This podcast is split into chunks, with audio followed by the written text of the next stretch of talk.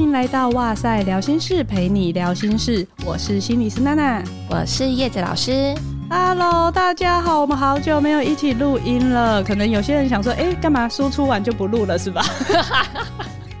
我们就休息了一阵子，对，因为但我们没有放弃，真的很忙啊，对不对？我们平常还要接案什么的。对于新书的部分，品姬有没有什么要感谢的？哦，真的要很感谢大家，就是非常的踊跃的购买跟支持我们的新书哦。你需要的是休息，而不是放弃。蛮多读者啊，或者是呃哇塞的听众回馈说，他们其实也买了很多的签名书送给朋友。那我自己也有接收到一些回馈，是哎，他可能自己看了之后觉得哦。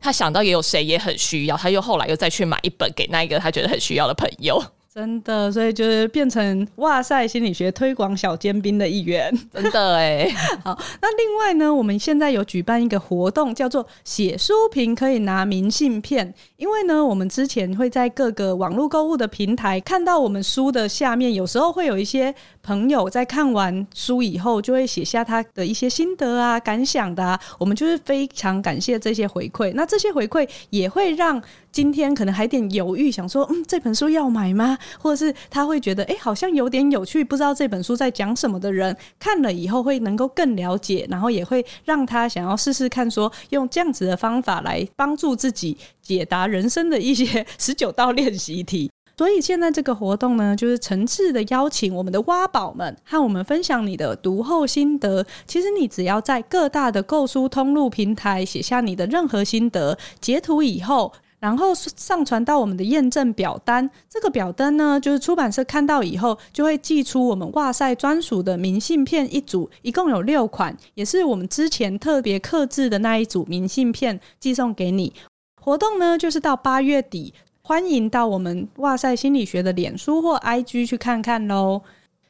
今天可能是大家众所期待已久的。正着念倒着念都一样，黑吃黑，我很容易发哎，再一次，正着念倒着念都一样，黑吃黑多伦多石榴石文言文是盐酸盐的非常律师语音语耶，yeah! 好棒好棒好棒，成功了！我今天其实是就是鼻塞的状况，可能有一些听众听得出来我的声音有点鼻音，就还请大家多多见谅。我们是想说，在这出剧还没有结束之前，赶快先来录一集。那这一出《非常律师禹英语》的韩剧呢，它主要是讲述主角就是禹英禑，她是一个智商高但是情商相对比较低，患有自闭症类群障碍症的女孩。然后她成为一位律师以后，她所成长遇到的很多事情的一个电视剧。当然呢，我们要聊的比较是自闭症的部分啦，毕竟这才是我们的专业啦。我必须要说，这一集因为我们要讨论，所以肯定会爆雷。还没有看过的人，又会很介意别人暴雷的这一集，就请自己斟酌，或者你看完前十集的就可以听了，对，对，就可以听了。它一共有十六集，那现在播到十四集。今天录音的时候，我也还没有看到十四集，我看到十二而已。你呢？对，我也是，就是看到上个礼拜的。对，今天的讨论会集中在前十集。一开始看的时候，看这部戏，我是觉得，哎、欸，他演的还蛮典型的。他把很多可能是自闭症会出现的一些症状都有综合的演出来，但是呢，其实实际临床的状况上，可能他有很多个诊断。我们先说一下，大概自闭症的这个类群障碍症呢，它简单来说会有几个典型的症状，比如说在任何的情境下，他的社交沟通或是社会互动上面都是有缺损的，而且你要先排除它是一般性的发展迟缓。如果他是因为 MR，就是我们说智能不足的关系而有这样子的情形，那他不算哦。另外呢，就是他会有一些局限或是重复的行为、兴趣或是活动。其实，在影片一开始就很明显可以看到，他超喜欢金鱼、海豚之类的东西，就很疗愈。听说那些东西商品都周边都销售一空，哦，真的听说超红的。我看了也觉得那个金鱼时钟，哦，对我就好想买，超可爱，超可爱，完全就是直接少女心喷发。另外呢，就是这些症状，它必须要在早年，就是你童年的时候就出现了。你不会小时候不是，然后你忽然到了二十岁、三十岁，忽然说我是自闭症。另外就是这些症状，它必须要确实造成你日常生活功能，不管是职业啊、交友啊，或者是一些生活适应上面的缺损，我们才会把它定义成为一个 abnormal 的状态。这个是大家要先有的概念。可是我刚刚讲的阿里阿扎这些教科书或是诊断系统上的描述呢，大家听了还是不知道到底是什么意思。对，就是想说，嗯，所以那个。表现出来是什么样子？对，其实我们会看到，如果熟悉自闭症的，我们会知道，比如说像他眼神会飘忽啊，无法跟人家自然接触，或是走路或手部的一些肢体协调性，还有他的生活方式，比如说只吃固定的食物，还有遇到的一些困境这些的，我们会知道，哎、其实他演的蛮典型的。可是我就会发现说，我和身边的人聊的时候，或是那天我听台通晨晨他们也会讲说，哎、不熟悉自闭症的人，其实会有一些疑问哦，就是，哎，自闭症的人真的是这样吗？他这样演是可以的吗？会不会丑化了或是美化了自闭症的人呢？我们就是今天请自闭症大师品析，称不上大师，称不上大师。我没有什么机会做到自闭症的长期治疗，品析的经验上面还是会比我丰富很多。就你的经验来说的话，你觉得他在这个戏剧中？表现的如何啊？就像刚刚有提到啊，他其实真的演得蛮典型的，就是这些经典的症状都有呈现出来。可是我觉得，当然在戏剧的时候，他为了要呈现他是一个典型的自闭症，所以可能每一项的刚刚提到的那些诊断的标准，他其实都有。他可能也为了想要让大家可以去看到这样子的样貌，所以其实都算是比较明显的症状。因为有一些内隐性的症状，其实他很难用外在表现演出来给你看。我觉得大家可以先厘清一个概念呐、有时候我们跟别人讲话的时候，他如果说我今天不想出门，我想要在家，然后你不是就会说哦，啊你在耍自闭哦，你自闭症哦，自闭症先不是这个哦，这个真的很无用。先最基本大家要了解到这一块，丑化或美化，我们先来讲，你觉得在哪一个部分是很典型的呢？我觉得有一个我自己在刚开始看的时候，在第一集的时候，我就忍不住笑出来的点，就是他去找那个郑律师的时候呢，他要自我介绍嘛，然后呢，他其实已经有看到呃崔秀妍在跟他示意说不要讲哦，他已经有摇头了，然后跟那个眼神，他有看到哦，但他还是要讲，嗯。就他们忍不住这个冲动，跟这些人际的互动，他们其实是很难去判断说，哎，这个行为其实是不适当的。在这个情境底下，他要做的行为，他要表达的内容应该是什么？他们其实是很难去判断。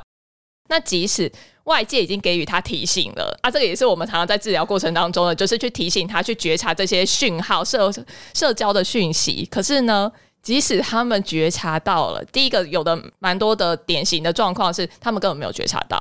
在云颖的这个状况呢，是他觉察到了之后呢，我还是忍不住我要讲 哦，就是这种他们的这种固着的行为，他已经很习惯这个，就是他在讲自己的时候，他要讲的话，他就是忍不住一定要讲出来。我那时候看到的时候就觉得，哦，实在太像了。对，我记得之前我们有带自闭症的团体的时候，前期都会安排一个叫做自我介绍的练习，那我们就会让孩子们知道说，要讲的第一个是名字。然后什么，然后兴趣，但是讲到兴趣那边的时候，都要准备让他们停下来，否则他们就会啪啦啪啦讲火车，就一路讲下去，然后讲恐龙、飞机什么喜欢的，就会一路讲下去，很难停下来。他会滔滔不绝想跟你分享，就像云雨一样。那所以呢，就是我们刚刚回到，他其实演的很典型，可是他有没有美化他呢？我觉得这个就是丑化跟美化的部分啊，其实某部分也反映了可能我们对于自闭症的想象，嗯，好像说有一个既定的样貌，哈，自闭症应该要呈现的那种行为表现，我觉得就是一个有一个比较的基准点，所以我们会觉得可能是丑化或美化嘛，你就是要比较才会觉得，哎，他可能是比他好，或者比他不好。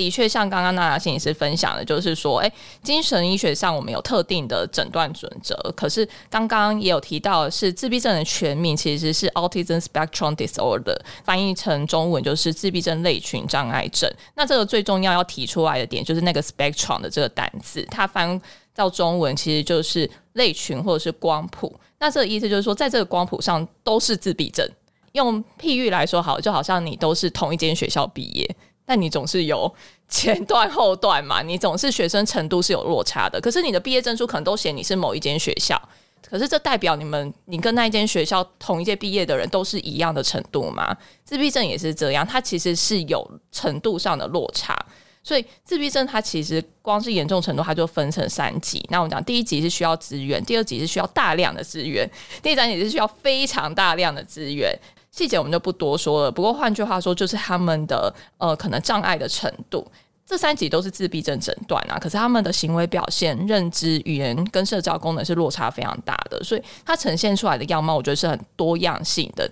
你很难去讲说这样子是不是丑化，这样子是不是美化，因为这一个光谱上面都可能出现这样子的样貌跟行为，所以我觉得是让我们去多认识一些可以更包容跟更有弹性的去理解自闭症是什么样子。嗯，就像刚刚品熙讲到的，就是其实自闭症它以前。还有分雅斯伯格症啊，或其他的。可是到目前 DSM-5 就是精神疾病诊断与统计手册第五版的时候，它其实全部都变成这个统一的名称了。所以有些人就在那边吵说，他是高功能自闭症，还是他是雅斯伯格症？我只能说他都不是。现在没有这个，因为现在没有这个东西了。所以呢，我们可以看到说，大家在炒美化还是丑化的时候，其实都是利益良善呐，都是希望大家可以更温柔，而不是更因为这个剧而贴上一些标签的。好，哎，我们录音的时候不能太就是认真，因为有听众回馈说，只要听聊心事，他觉得心很累的时候不能听，因为他会有太多的反思，所以我们要多讲一点废话。那么我们多分享一些治疗室的例子好了。有一另外有一个部分是大家可能对于他的一些症状也蛮疑疑惑的，就像比如说宇哲，他虽然是心理学家，但是他其实没有，他不是临床类别的，所以他很少机会可以接触到真正自闭症的人。他就会问我说：“哎、欸，为什么自闭症会过不了旋转门？他想要表达的是什么？”其实我也不知道哎、欸。我本来以为是他要表达是有时候自闭症在节奏或手脚的协调性上会比较不好这件事，所以要过那个旋转门对他来说是不容易的。就是他想要表达说很多事情对于一般人来说是很简单，可以轻而易举达到的，可是对他来说，你会觉得这为什么做不到？可是他就是有他的困难在。嗯嗯，我自己在看的时候，其实也有这样子的感觉，就是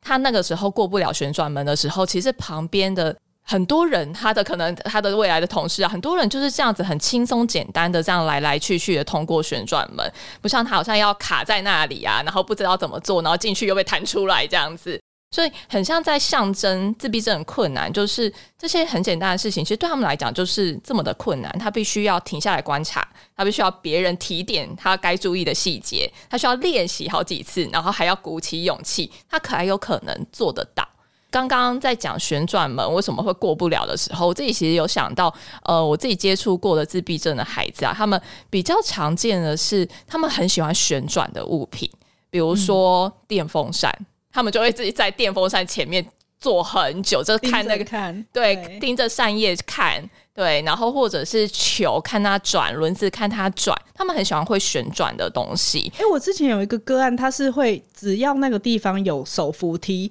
他就一定要站在那边看。所以他如果他爸爸要带他去一个地方或医院回诊的话，就要避开手扶梯那个部分，不然他就要看到他觉得够了，他才愿意离开。那每一次出门，他都会超困扰的。哦，对啊，我也有个案是家长把家里车车的轮子都拔掉了。他会在那里转一整天，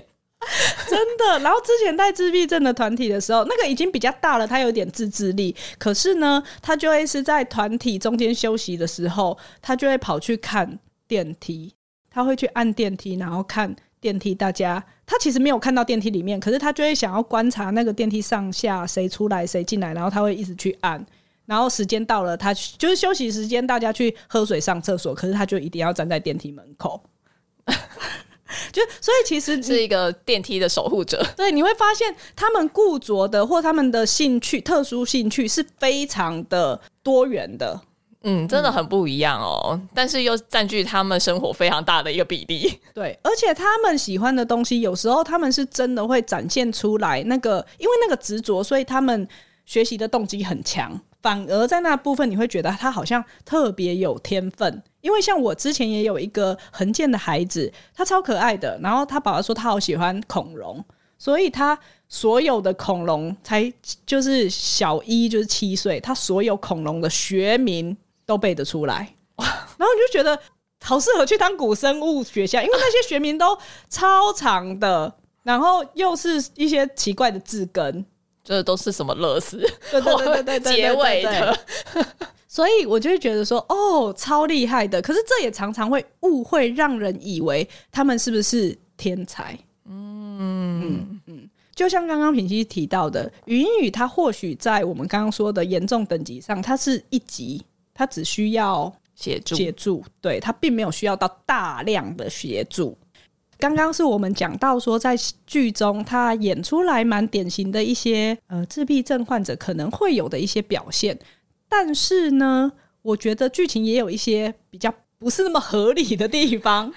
比如说一开始。他一开口就给我背刑法，我觉得这的确是临床上比较少看到的啦。我目前还没有看过啦。对，因为我目前有看到的直觉想说，语言会先于文字嘛。就算他平常自己在那边翻，嗯，然后前面都不讲话，可是除非他爸爸有平常念给他听，或是他爸爸都在听刑法的东西，然后搭配的书看，否则很难会直接就。读阅读这件事，因为阅读会后于语言，嗯，人类大脑发展上面是这样。但是我实际上有看过自闭症孩子的学习，他是英文说的比中文好，对，嗯。可是那是因为他平常接受的刺激，可能中文跟英文，你会觉得中文量比较多，可是英文他怎么可以学得那么好？会有这种落差。可是你要说完全如果没有刺激，忽然就会阅读的话，我觉得就是太扯了。对，我觉得某种程度可能还是戏剧效果啦，因为这个在我们的临床经验上，跟对于大脑发展的认知上，是可能性是比较低的，但也许有，我们不晓得。对对，那像英文说的比中文好，其实我也有一个小朋友，真的说英文说的比中文好，诶，他也不是那种双语环境哦，就是那种去幼儿园学英文的。只是他在学新的词汇上的时候，英文对他来讲就是真的比较容易记起来，跟就是输入跟输出，英文是真的比较相对中文是容易蛮多的。嗯，这个大概是我们临床上实际观察到的现象。那另外一个我觉得比较落差的部分，其实就是成就的部分啦。因为其实大部分的自闭症患者智能都是偏弱的。就像之前我有录一集是讨论那个，虽然是精神病，但没关系。那他的主角的哥哥也是自闭症，我就有说过，就算是高功能的自闭症，常常大不了他的 IQ 就是跟一般人无异而已，不一定是天才，或是不一定会有某一种超能力。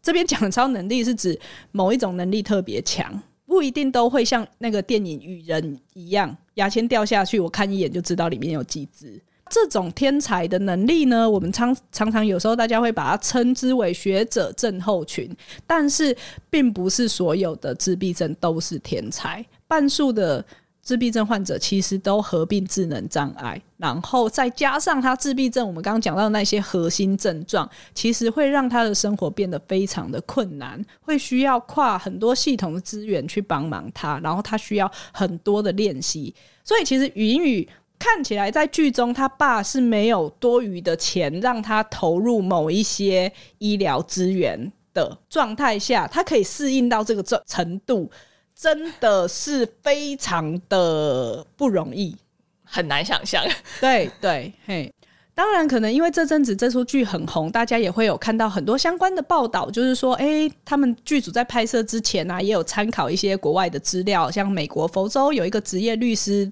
Haley Moss，他也是自闭症，或是国外也有一些自闭症人士，真的是从事律师工作的。不过呢，我相信可能剧中没有机会展现出来啦。就是其实你要完成律师的学历，对一般人言就已经是很困难的事情了，何况他还有这么多症状会影响他的生活适应。因为其实就像前面讲到的，自闭症是一种光谱嘛，那光谱里面它就会有认知上。特别优秀的人，但也会有需要非常大量协助的人。不过，即使是认知上的天才，就像语音语这样子，就是他非常非常聪明，那他是应该是他们最好的大学，然后又是第一名法律系第一名毕业的，就是在认知上，他可能真的就是所谓的天才，智力非常的高，他知道所有的学历。可是，如果你所学的领域哈，是需要跟人家分组合作讨论的，是需要有人际互动的。就我目前的认知上面，我自己所知道的，其实应该蛮多的领域都是需要跟人有所互动的。就算你做的是科学类啊，你还是需要跟同学讨论啊，跟教授讨论啊。其实真的只要有人际互动的部分，对于自闭症来讲，要毕业真的很不容易。因为困难的不是学业的内容，而是这些人际互动。他可能没有办法，就像我们前面有讲到那些核心症状，他可能没有办法读懂这些人在表达什么，他可能不知道这些社交的讯息。我也想到前面第一集的时候。呃，云雨有看爸爸的表情照片哦，对、啊、对，这可能是哎、欸，爸爸有做到的比较接近，像我们在治疗室也会做的呃训练，就是要看这些人脸的表情照片啊，去学习辨识说，哎、这个情绪是什么，他的表情应该要长什么样子。因为自闭症也会有一个困难，是他除了没有办法辨识别人的情绪之外，他自己要表达出来正确的表情，连接他正。真的想要表达的情绪也会很有困难哦，所以他们蛮常有那种吼看起来的样子跟他想要表达的，他内心真正感受到的情绪是不一样的，是很不一致的。对，所以如果在学校情境的话，他可能不小心做了某一件事，老师可能正在骂他或念他，然后他可能还笑笑的，嗯，然后老师就说：“你那什么态度？我现在被骂，你不知道反省，你还在笑。”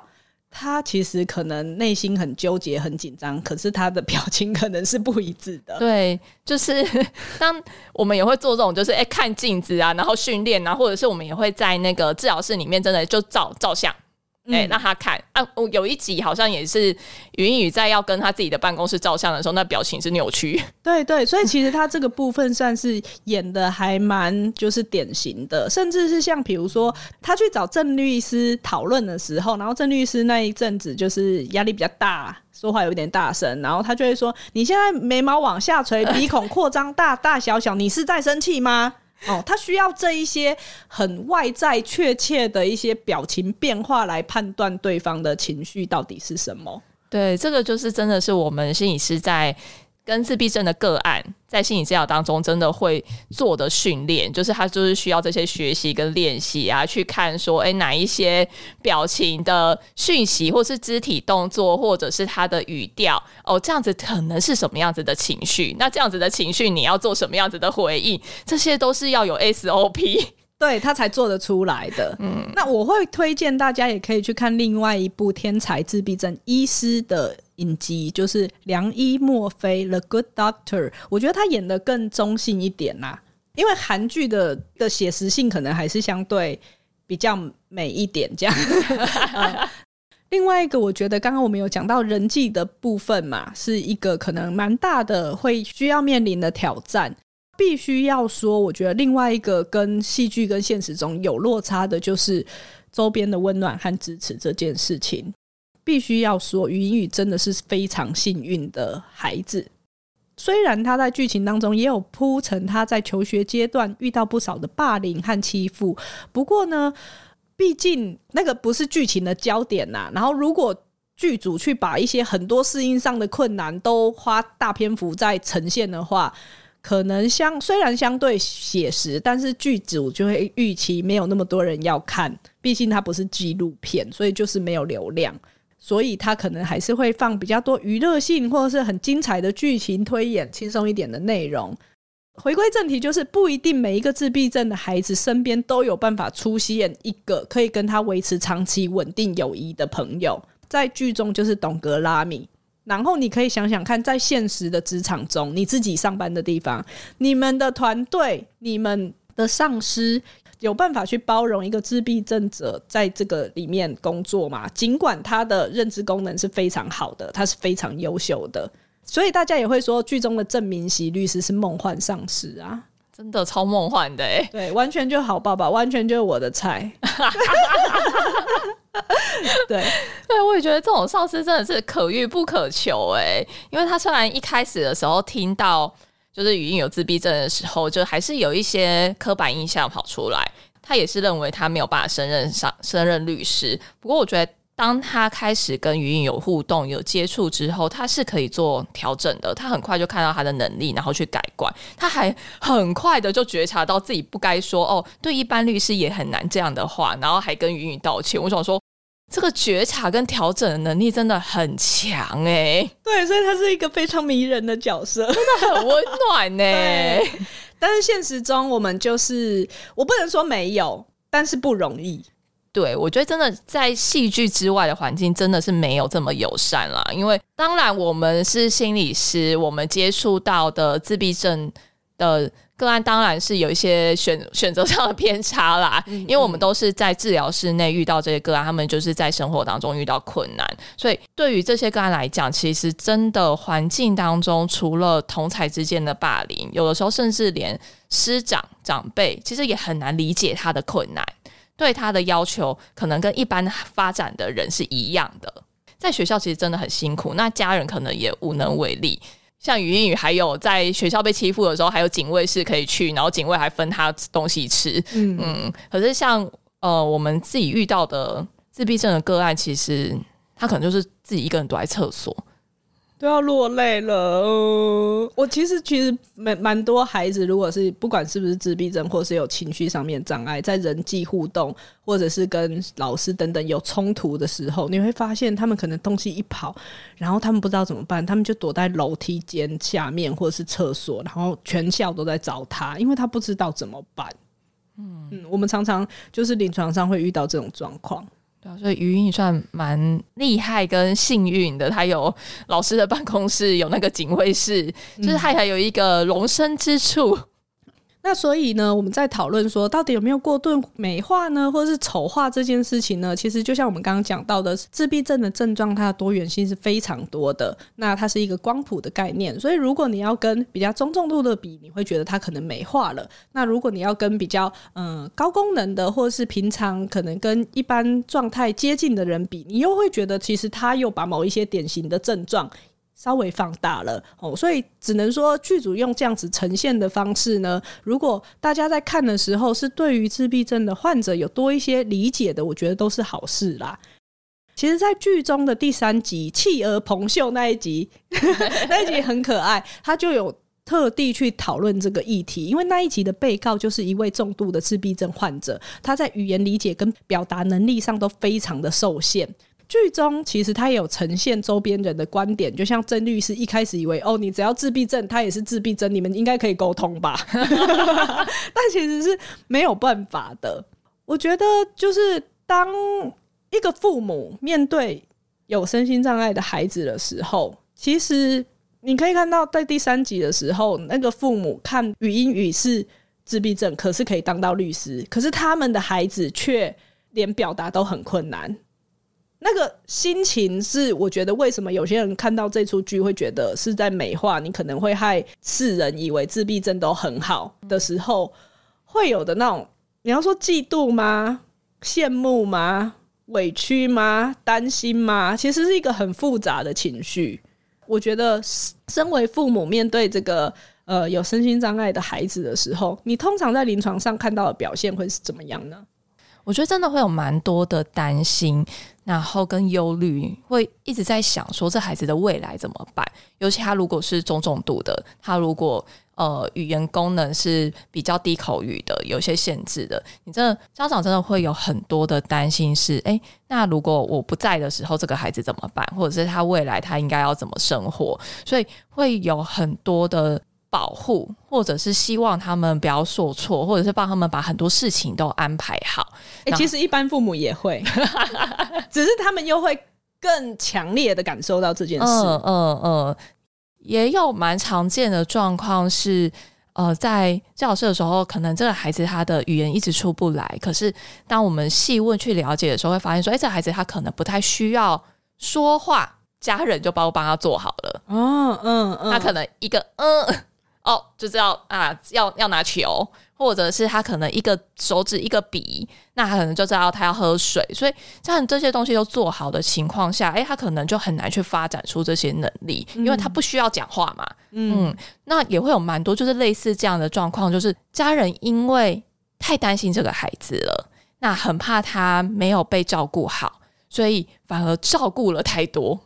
我觉得就像那个在第七集的时候。我记得就是语音与因缘际会遇到他的妈妈，所以他可能就是会知道自己的身世之谜。然后他爸爸其实就坐不住，去跑跑去找那个他的学妹，就汪洋的代表韩代表摊牌，就会觉得说，哎、你怎么故意让他去接这个案子啊？你是不是在利用他？你是不是就是想要以后来就是跟太守美，就是与你的妈妈拼个输赢之类的？其实我看到那一段的时候，我很生气，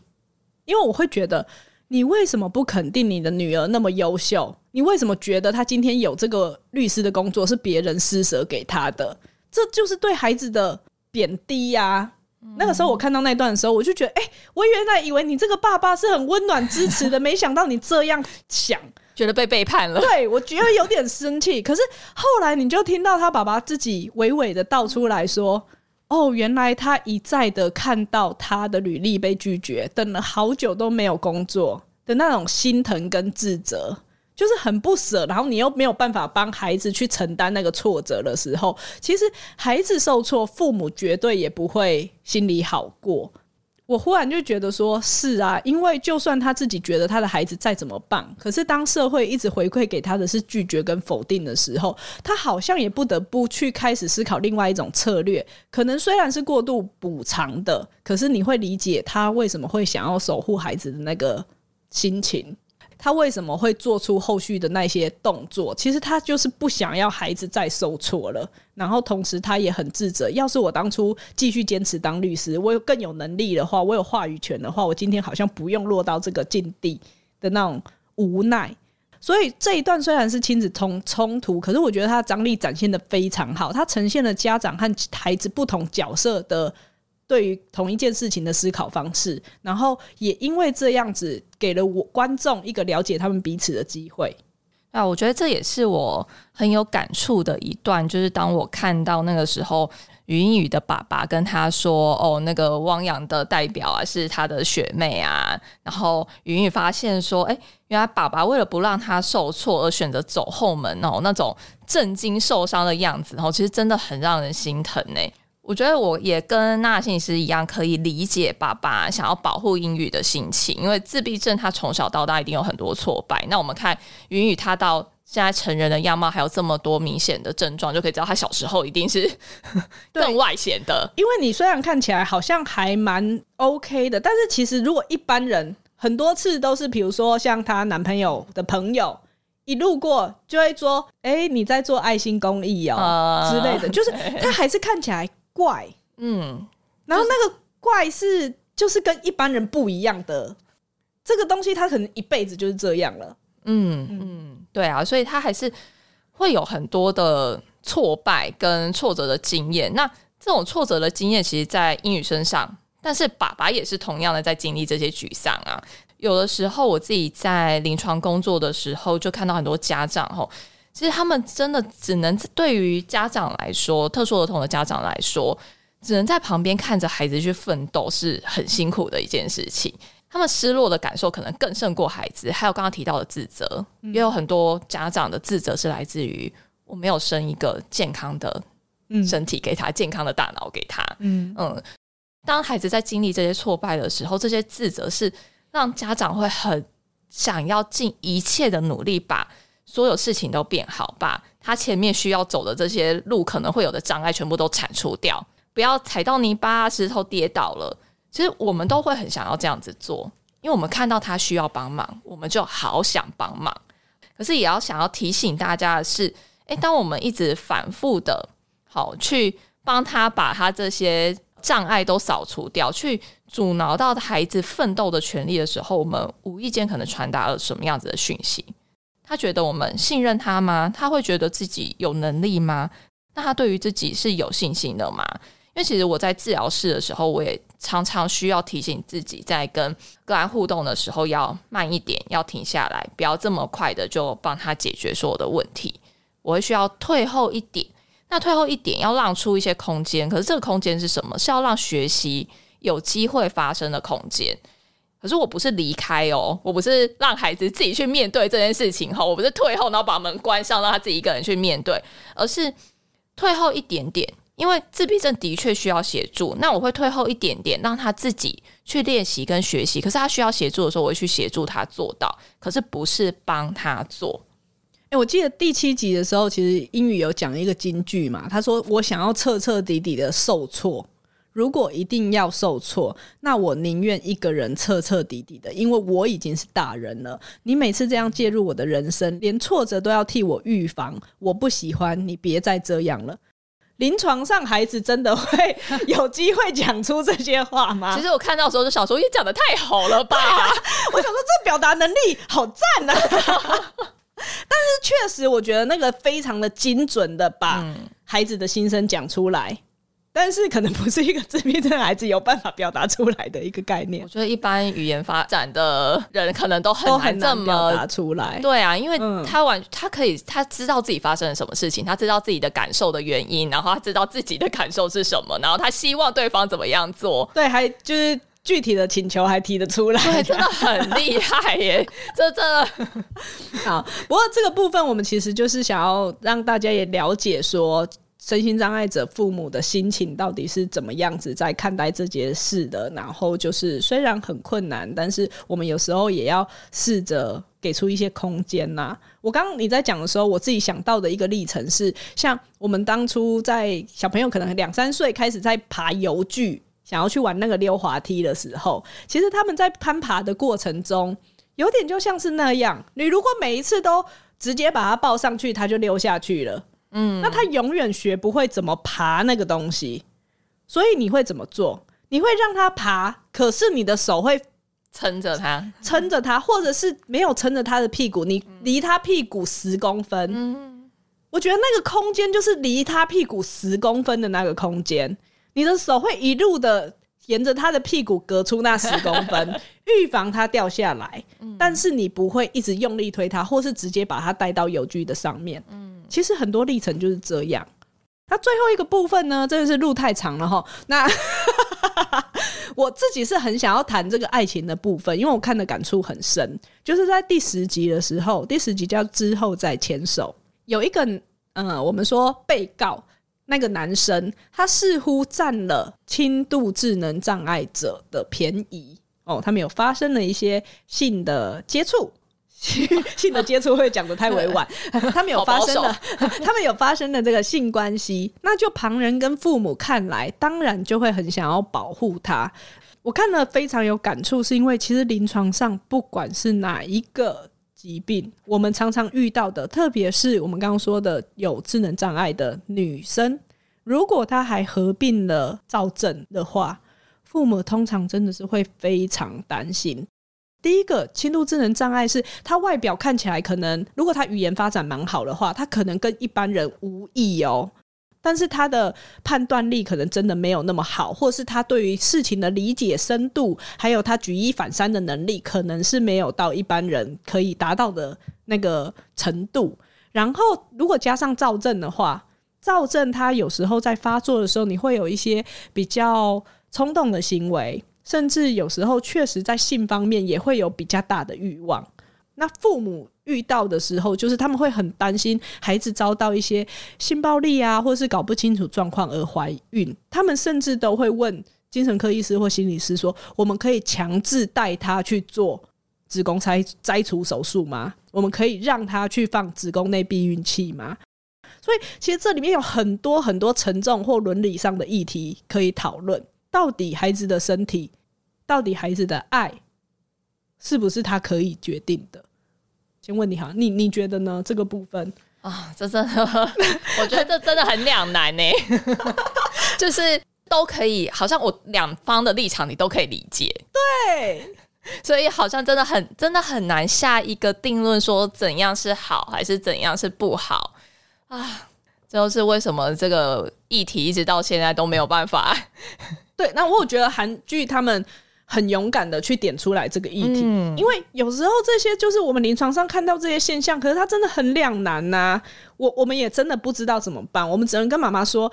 他已经到了某一个年纪，你也要跟就是妇产科那边去讨论，并不是你想要为他的身体做什么，你就可以这么做的。对，这其实是非常需要跨团队去讨论的部分。我觉得除了父母的顾虑以外，其实个案自己也常常是有顾虑的。所以你可以看到那一集呼应于英语他本身自己正在发展中的恋情，就是后来那个官司打完以后，其实他就淡淡说了说，对身心障碍者来说，光有喜欢的心意好像是不够的，就算他说那是爱情，只要正常人主张不是，那就不被视为爱情了。我觉得听了真的非常的心酸。大家会觉得，因为他智能不足，他不懂爱，说或是他没有能力保护自己。可是真的是这样吗？这真的很难界定呢。对啊，因为这个一般智能的人，一般神经发展的人就懂爱吗？是啊，是啊，突然抛一个大灾问，哎，这样、嗯、啊，这让我想到崔秀妍也在那个诉讼在辩论的当中，其实就有提到，这个就是一个很抽象的东西啊，其实一般人也很难说出爱的定义是什么。拥有这种经历爱情的权利，我们就懂吗？这个权利到底是谁赋予给谁的？对。欸、我们是不是又走向心好累？每次不小心就是讨论很严肃的议题，这样。我觉得，因为像。崔秀媛其实也有在跟男主角，就是李俊浩的时候有讨论说，哎、欸，也有讲过说，哎、欸，如果你最后会带给余英禑伤害的话，你就不应该起头。我当他听了看到那一段的时候啊，我觉得超窝心的，就是春日暖阳，哎，跟男友力爆发，超帅。嗯、对，就是会觉得哇，就是他真的很在意余英禑，然后希望他不要受到伤害。这个好像是身心障碍者的在谈感情当中的时候，常常会像刚刚提到的，诶，家长可能会有的担心，他身旁在乎他的亲友可能会有的担心，怕他受伤。这个也让我想到的是前面我们提到云雨爸爸的保护，就是这种怕他受伤、怕他受挫这样的做法，到底是守护还是阻挡他去经验这些的权利？就自闭症的特质来讲，我觉得的确。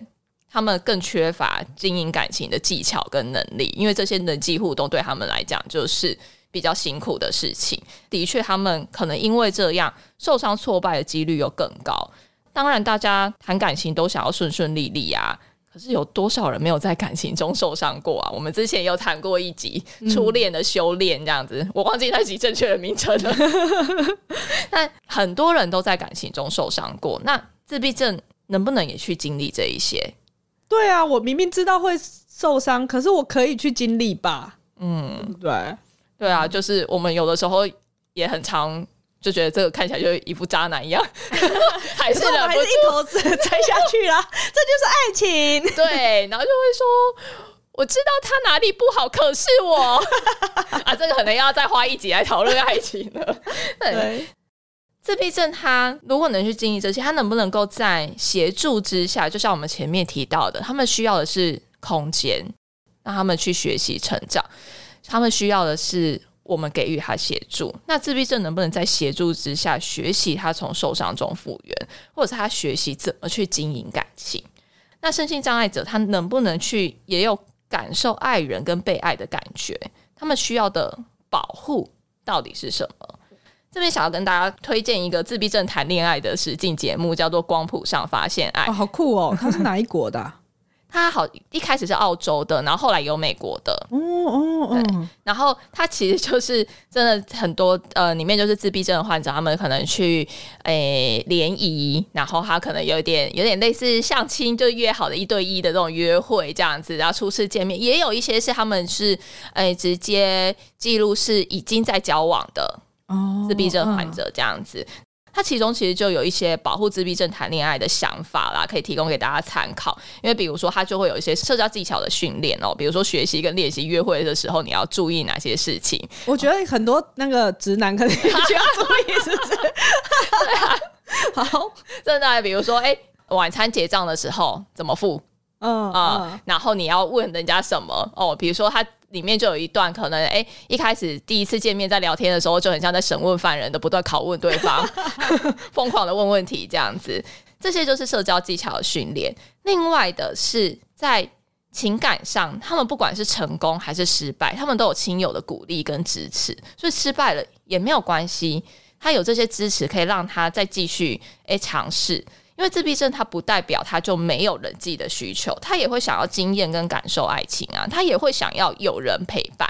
找到真爱虽然真的很难啦吼，可是这么艰难的路，如果能够有亲友的支持、专专业的协助，可以帮助他们跌倒了之后，哎，休息一下再爬起来继续走。所以其实最后我就是想说，要跟大家讨论这个身心障碍者在谈感情的这件事情上面，其实确实是有一些比较辛苦的地方，不管是家长周边的人的顾虑，他自己怎么看待这件事情，其实是还蛮值得讨论的。我们也没有一个答案，不过刚刚品溪有推荐了这个自闭症的恋爱实境节目，叫做《光谱上发现爱》，如果大家觉得有兴趣的话，也可以去看看。然后我记得像我们那个我刚刚讲的那个《良医墨菲》里面，他。后来也有演到他跟他的女朋友发生性关系了的时候，面临的一些状况，或者是像之前的《The Big Bang Theory》对，《The Big Bang Theory》我刚才立刻想到这个。对啊，其实那个 Sheldon 主角就是他，也常常会有一些他，他应该算是就是以旧称来讲，算比较像雅思的人啦。嗯、对，那他的角色上面也会在经历他。有固定的交往对象的时候，需要面临的一些困难，大家都可以参考看看这样子。最后啦，我是觉得这部戏真的非常推荐大家去看。我前几天在书上有看到一句话，我很喜欢，最后想要分享给大家，就是说，情绪敏感的孩子需要的不是小心翼翼的对待，而是不被评断好坏的完全接纳。其实我们面对身心障碍者的时候，不是先贴一个标签，然后去嗯，好像不知道要怎么跟他互动啊，不知道要怎么样子对待他。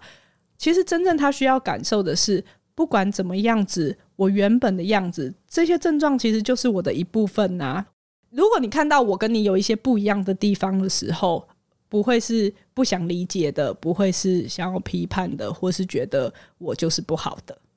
这也让我想到，我们前面其实一直有在提到，就是自闭症是一个光谱，它是很多样性的。如果对方有自闭症，这个带给我们的讯息是，让我们大概可以理解他可能会有哪些的困难，可是不代表他就是这个样子。那个是让我们去理解他的一个初步的开始。可是这个人到底是什么样子？还是需要我们开放、好奇的心态去跟对方互动，去了解他，才知道，诶，这个人真正的样貌是什么？自闭症只是他的一个特质，只是他的一个特质，不代表他人生有了这个诊断以后，他就是这样的人了。嗯，其实我之前记得在讲。呃，有关癌症的那一集也有说到，就是当有时候我们获得某一个重大疾病在身上的时候，这个标签贴上来的时候，我们也可能会忘记我自己还是生活中的某一些其他的角色。嗯，所以如何怎么样子去看到那个只是特质的一部分，我们还有其他的部分才是完整的这个人是非常重要的。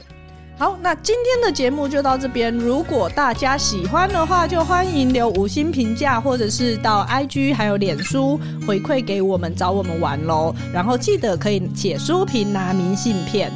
那今天就聊到这边啦，已经录太长啦，拜拜拜拜。